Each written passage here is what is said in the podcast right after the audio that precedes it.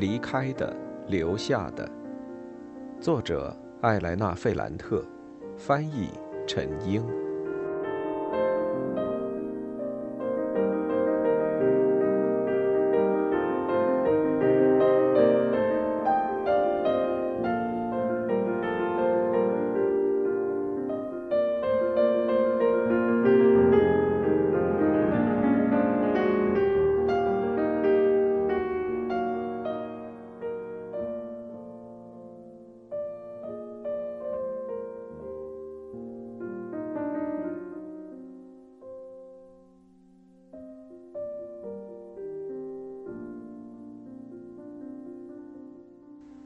三十一，莉拉有太多问题要面对：对詹德罗的愧疚，对恩佐的愧疚，上班的辛苦，加班，布鲁诺的猥亵，娘家人又开始对他施压。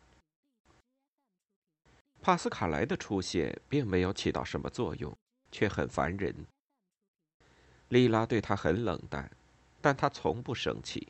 总是兴高采烈的上门来找他们，有时候他还会拉着莉拉、詹纳罗还有恩佐一起去吃披萨。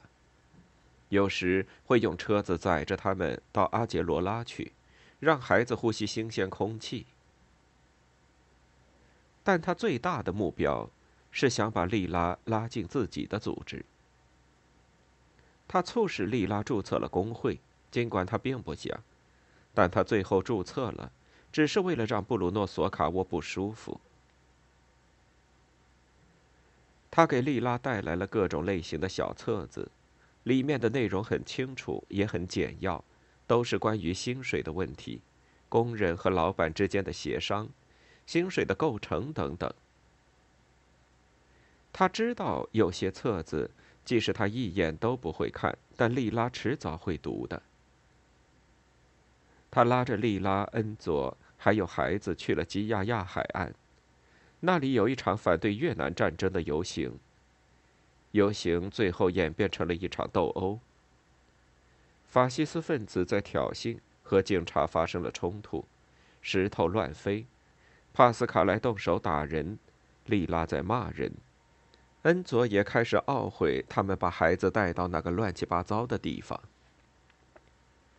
那个阶段发生了两件事情。对于莉拉来说尤其重要。有一次，帕斯卡莱坚持要他来听一个意大利共产党的要人的报告。莉拉接受了邀请。他很好奇，但他没有怎么听那人的报告，基本都是讲的党和工人阶级的事儿。因为这位女党员迟到了，等她终于到了，那场会议开始了。詹纳罗吵闹不已，他不得不哄孩子。他一会儿来到街上跟他玩，一会儿把他带进去，进进出出的好几次。但他偶然听的那几句，就足以让他明白，这女人和他的听众，那些工人阶级还有小资产阶级是多么不同。因此，当他意识到帕斯卡莱、恩佐还有其他几个人对这个做报告的人很不满意，他觉得他们不应该这样。他们应该对这个有文化的女士感到感激，因为她来到这儿，在他们身上浪费时间是一件值得称道的事儿。随后，帕斯卡莱也发言了，但言辞充满挑衅。那位女同志非常气愤，她用颤抖的声音说：“够了，现在我要走了。”莉拉喜欢这个女党员的反应，觉得她做得对。但像往常一样，他内心有各种混乱的情感。这时候，恩佐支持帕斯卡莱，他叫喊道：“同志，如果没有我们的话，就不会有你。因此，你还是乖乖待着。我们让你走，你再走。”这时，莉拉忽然改变了态度，她觉得自己是充满暴力的我们中的一员，那女人是活该。他怒气冲冲地带着孩子回到家里，那个晚上都是被孩子毁了。那场由帕斯卡莱组织的会议更加让人不安，他简直太积极了。莉拉却参加了，因为帕斯卡莱很在意她去。此外，他也觉得帕斯卡莱那么渴望深入探讨工人的处境，这是一件好事儿。那次会议是在那不勒斯的法院路举行的。那天晚上，他们是坐着帕斯卡莱的车子去的。他们后来爬上了一些虽然破旧，但是依然很壮观的台阶。那个地方很大，但出席的人很少。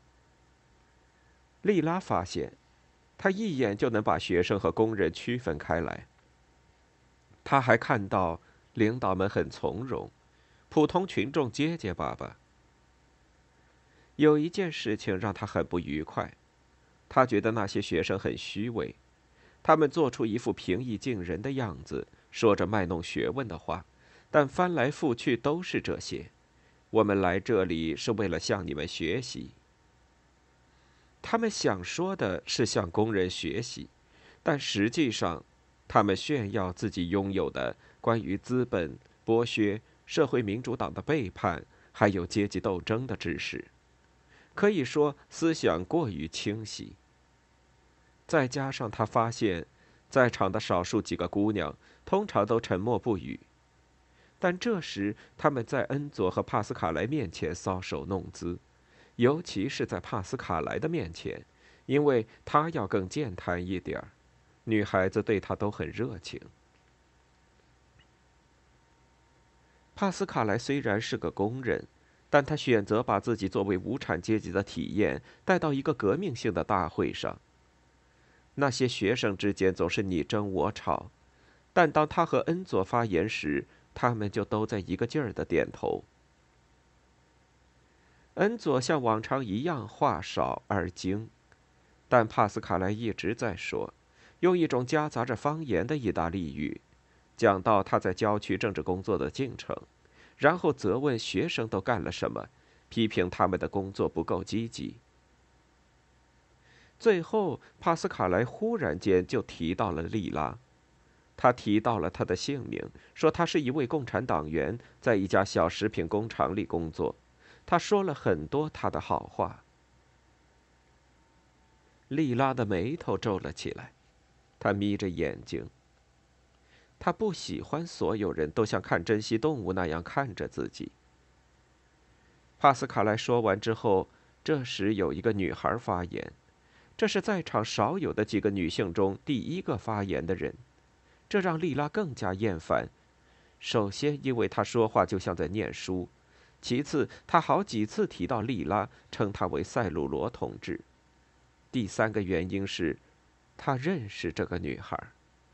她是纳迪亚，加利亚尼老师的女儿，尼诺当年的小女朋友，在伊斯基亚时给尼诺写过情书的那个女孩。一开始，他担心纳迪亚认出他来，但这个姑娘在说话时一直都看着他，并没有认出他的意思。再说，他怎么可能认出莉拉呢？谁知道他参加过多少次有钱人的聚会？他脑子里面一定全是人。但在几年前，莉拉只有唯一的那一次机会，那场聚会给他留下了很深的印象。他清楚的记得，那所房子位于维托里奥·艾马努埃莱大街。他看到了尼诺，还有那些出身良好家庭的年轻人，那些书籍、绘画。还有他感受到的痛苦，以及那时他糟糕的处境。纳迪亚还在说话，但莉拉实在受不了了，就站起身来和詹德罗出去了。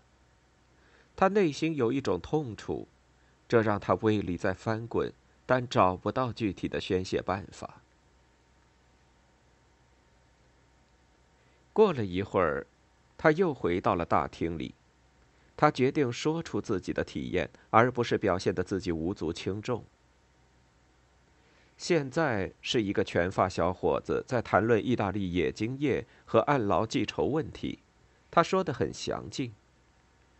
莉拉等他说完，他无视恩佐不安的眼神，要求发言。他谈了很久，是用标准的意大利语说的，这时，詹德罗一直在他怀里折腾。他开始说得很慢，最后声音越来越大，在周围的寂静中，也许他的声音太大了。他开玩笑说，自己一点儿也不了解什么是工人阶级，只认识他工作的地方的男女工人。他说，在这些人身上，除了贫穷，绝对没有任何值得学习的地方。你们能想象吗？他问。每天八个小时，水一直漫到皮带那里，浸泡在煮大肉香肠的水里，是一种什么样的体验？在去骨头时，手上全是伤口，你们能想象吗？在零下二十度的温度中进出冰库，每小时多挣十里拉。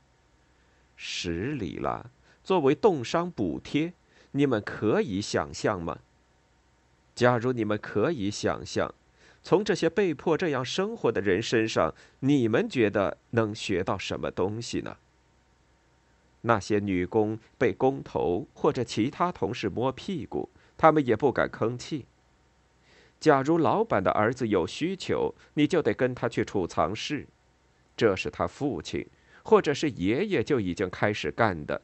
就是在上你之前，老板的儿子还要跟你发表一段激昂的演说，说香肠的味道让他有多兴奋。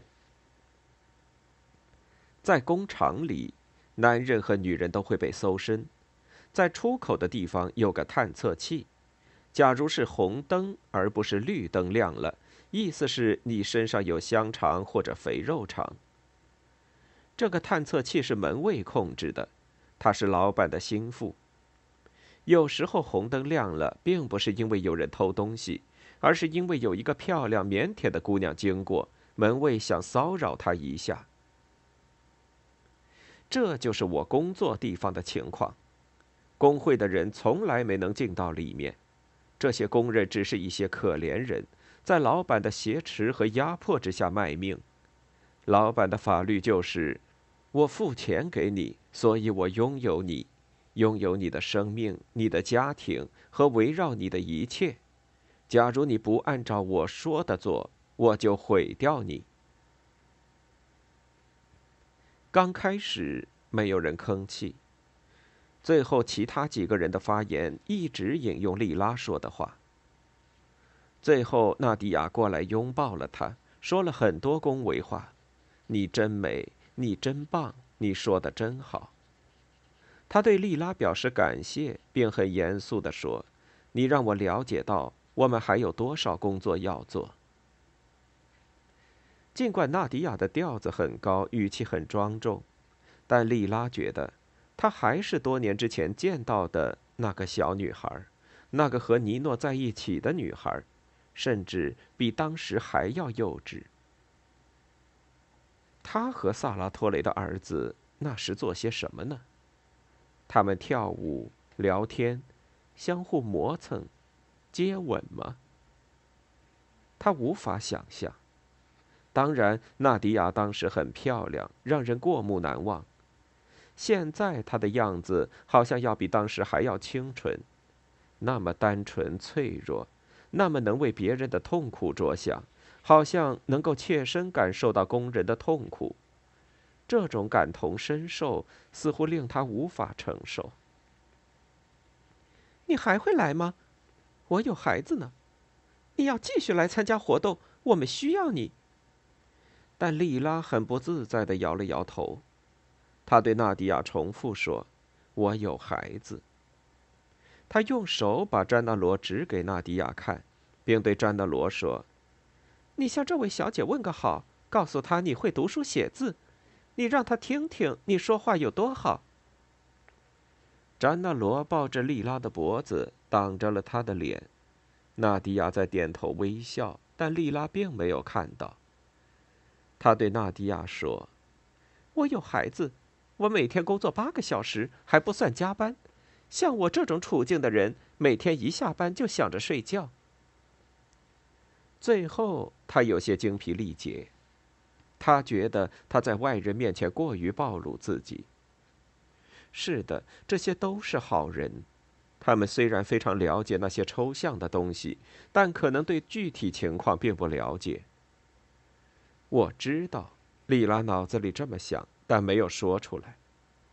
我知道，过着富裕的生活，充满了好的意愿是怎么回事儿，但你都没法想象真正的贫穷是什么样子的。来到街上。他的那种不舒服的感觉更加强烈。他们走向汽车时，他感到帕斯卡莱和恩佐都有些闷闷不乐。他感到自己的发言伤到了他们。帕斯卡莱很轻柔地拉着他的一只胳膊，那是他之前从来没有过的举动。他是想拉近他们之间的距离。他问：“你真的在那种条件下工作吗？”这种身体接触让他很烦，他甩开他的手，反问了一句：“你是怎么工作的？你们俩是怎么工作的？”他们没有回答。他们干活很累，这大家都心知肚明。至少恩佐会亲眼看到，在工厂里，有些女工被辛苦的工作折磨，还要遭受凌辱、承担家务。他们并不比莉拉轻松。然而，现在两个男人都为他的工作处境而阴沉着脸。他们没办法容忍这一点。对这些男人，真需要隐瞒一切。他们更希望什么都不知道。他们更愿意假装在厂子里的那些老板做的事情会奇迹般的不会发生在自己在意的女人身上。这就是他们从小都有的思想。他们应该保护自己的女人，那是即使被杀也不能逃避的责任。他们的沉默让莉拉更加气愤。去他妈的！他说：“你们还有其他人。”他们上了车，到圣约翰特杜奇奥，一路上也只是泛泛说了几句。帕斯卡莱的车把他们放在楼下。他很严肃地对莉拉说：“没什么可说的，你还是最出色的。”然后他开车回城区去了。恩佐怀里抱着睡着的孩子，脸色阴沉地嘟囔了一句：“你为什么从来都不告诉我？有人在厂里碰你吗？”他们都累了。莉拉决定让他平静下来，就对他说：“他们不敢对我怎么样的。”三十二，几天之后，问题出现了。莉拉一大早来到上班的地方，因为有很多事情要做，她手忙脚乱的。对于要发生的事，她根本没有心理准备。天气非常冷，她已经咳嗽了好几天，她觉得自己感冒了。在工厂门口，她看到几个男孩，可能是逃学的学生。其中有一个很亲切的跟他打了招呼，并给了他一份油印册子，而不是像之前那样只给他一张传单。莉拉在法院路上的党代表大会上见过他，他也跟那男孩打了招呼，目光有些忐忑。他把那个宣传册放在大衣口袋里，他经过门卫菲利普面前时，看都没看他一眼。这时，菲利普对着他喊：“哎！”你至少要打个招呼嘛！我们从来连一句“早上好”都没说过。他还是像之前那样拼命工作，在那个阶段，他在剔骨区工作。他忘记了在门口遇到的那个男孩。吃午饭时，他带着饭盒来到工厂的院子里，想找个角落吃。这时，菲利普一看见他，就离开岗亭，向他走了过来。那是一个五十多岁的男人，个子不高，身子很重。他有猥亵的让人作呕的一面，但有时候也喜欢和人套近乎。最近他得了一个儿子，他很容易感动，经常从钱包里拿出儿子的照片给大家看。莉拉看到他走了过来，以为他要展示儿子的照片，但事实并非如此。那男人从夹克口袋里掏出一个宣传册，用一种充满威胁的语气，恶狠狠地说：“塞鲁，你听仔细了。假如这上面写的事儿是你告诉那些烂人的，那你就要倒大霉了。你明白吗？”他冷冰冰地说：“我不懂你他妈说什么。我要吃饭了。”菲利普非常气愤地把宣传册甩在他脸上，说：“你不知道？哼，你看看就知道了。”我们在这里面的人一直都非常有爱，没什么矛盾。只有像你这样的婊子才会在外面说这些事儿。我想什么时候打开警报器就什么时候打开。我对那些女工动手动脚。我作为一个一家之主，一个有孩子的人，怎么会做这种事呢？你看吧，我会告诉布鲁诺老板的。你要付出代价的。你这贱人，我真想撕破你这张脸。说完，他转身走回了岗亭。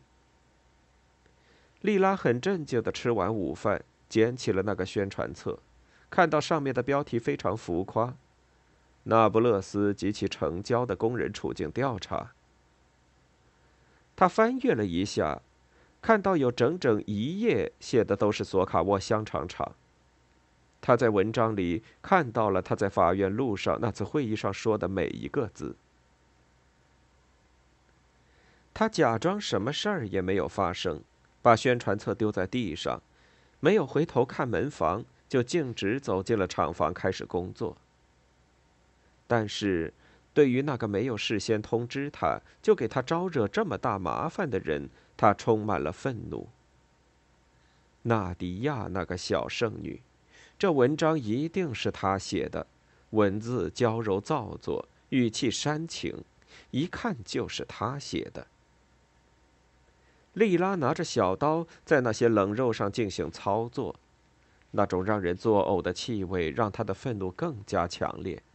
他能感觉到周围同事的敌意，男的、女的都是那种态度。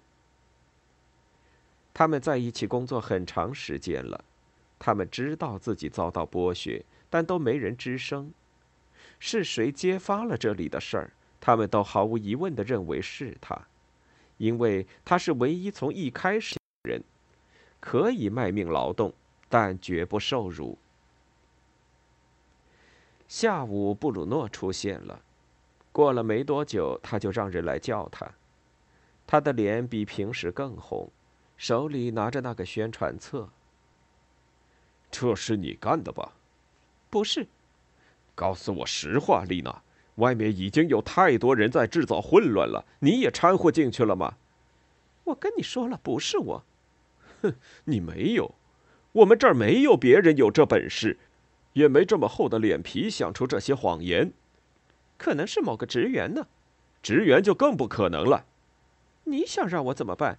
鸟儿要唱歌，难道你让他们闭嘴？大家都说是你。他叹了口气。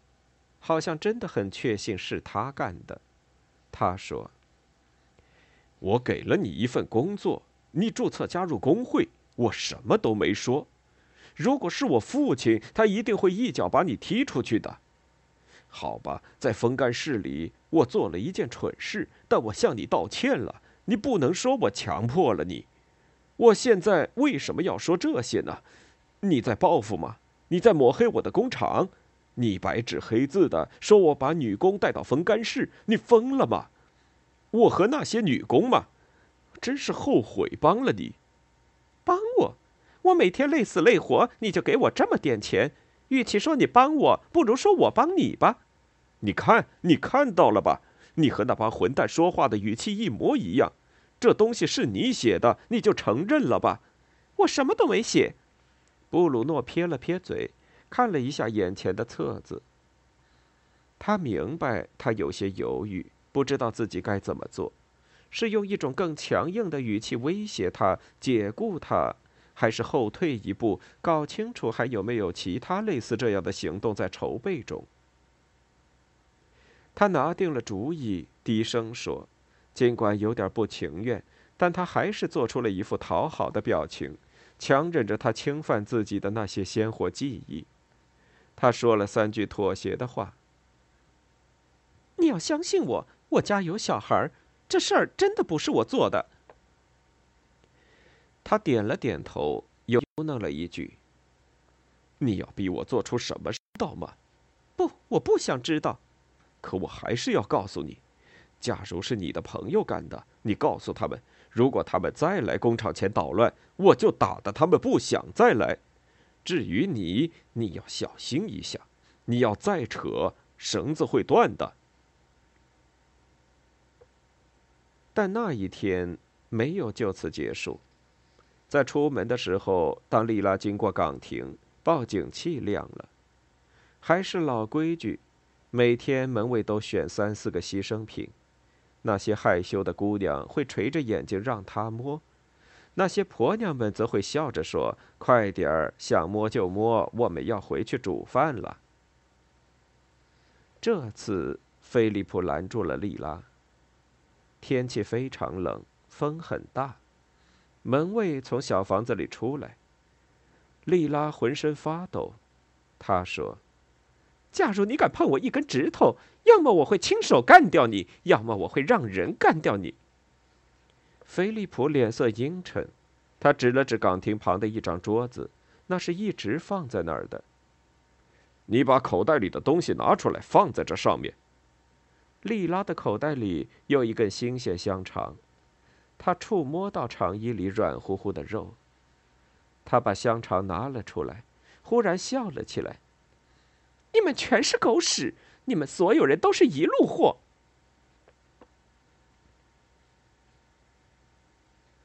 三十三，菲利普骂他，威胁要告发他偷窃，要扣他工资，要罚款。他也回敬了菲利普。这件事情发生时，布鲁诺一直都没有出现，尽管他一直在工厂里，他的车还停在院子里。莉拉感觉到，从那时起，他的处境会越来越恶化。他回到家里，比平时更加疲惫。他对詹纳罗很凶，因为孩子想留在邻居家。他开始做晚饭，他对恩佐说。他不能和他一起学习函授课程，然后就上床睡觉了。但他的身子一直暖和不过来，他起身在睡衣上又穿了一件毛衣，他又重新躺下。这时候没有什么直接的原因，他的心一下子就跳到了嗓子眼儿，跳得那么厉害，让他感觉那是别人的心脏。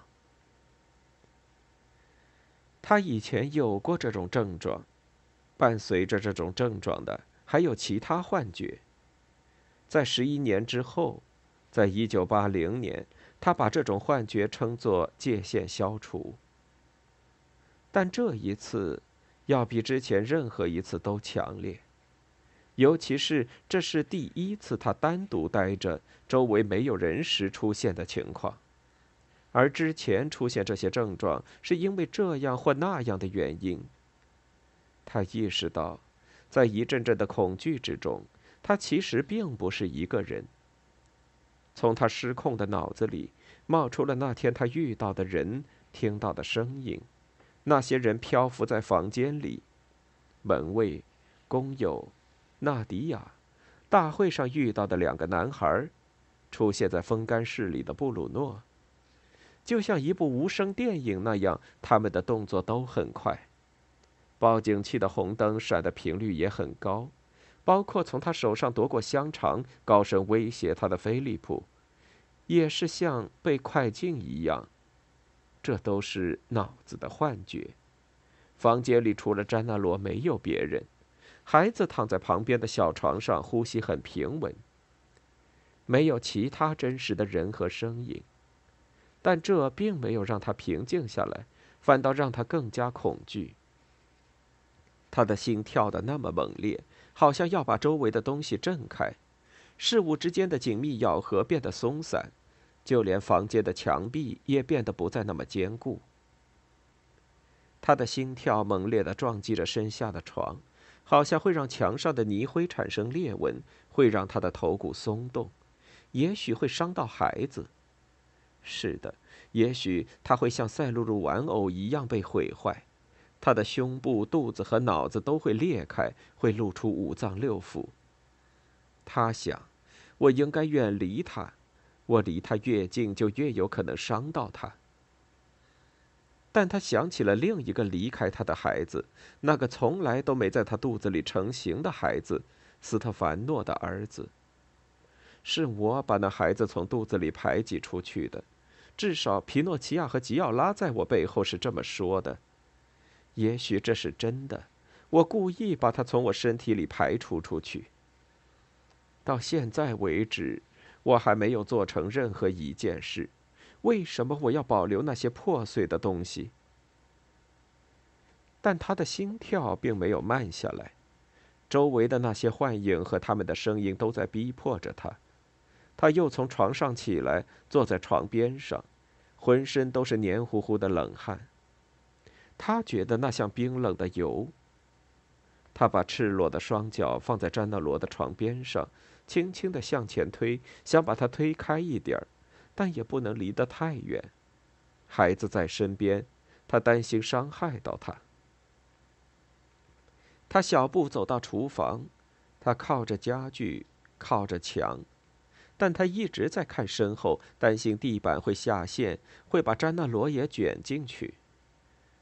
他从水龙头那里喝了些水，用水洗了一下脸，他的心跳居然停了。他整个人突然前倾，就像急刹车一样。结束了，周围的事物又开始粘合在一起，他的身体也逐渐复原。他擦干了脸，现在在发抖。他那么疲倦，以至于他感觉到周围的墙壁都在旋转。他担心自己会晕倒。他想。我应该去找恩佐，我要暖和暖和。我现在就要进入他的被窝，我要从背后抱着沉睡的他睡过去。但是他放弃了。他想到了自己脸上那个讨好的微笑，那是他对布鲁诺说话时自己做出来的表情。你要相信我，我家里有小孩，这事儿。真不是我做的。虽然他觉得很恶心，但那是女性身体的自然反应，一种女性的媚态，也许是有诱惑力的。他觉得很羞耻。他既然知道索卡沃在风干时对他所做的，他怎么能做出那样的举动，说出那样的话？啊！就像柔顺的小母兽一样，依附于那些男性。这不是他想做的，不能再继续这么下去了。在过去，出于不同的目的，他做过这样的事，有时候是在没有意识到的情况下。他和斯特凡诺、尼诺、索拉拉，或者和恩佐也出现过这种情况，但他再也不想这么下去了。他也在设想那些场景：门卫、工友、学生、索卡沃对他无法放弃的期望。他在和这些人与事的冲撞中感到精疲力竭，已经濒临崩溃。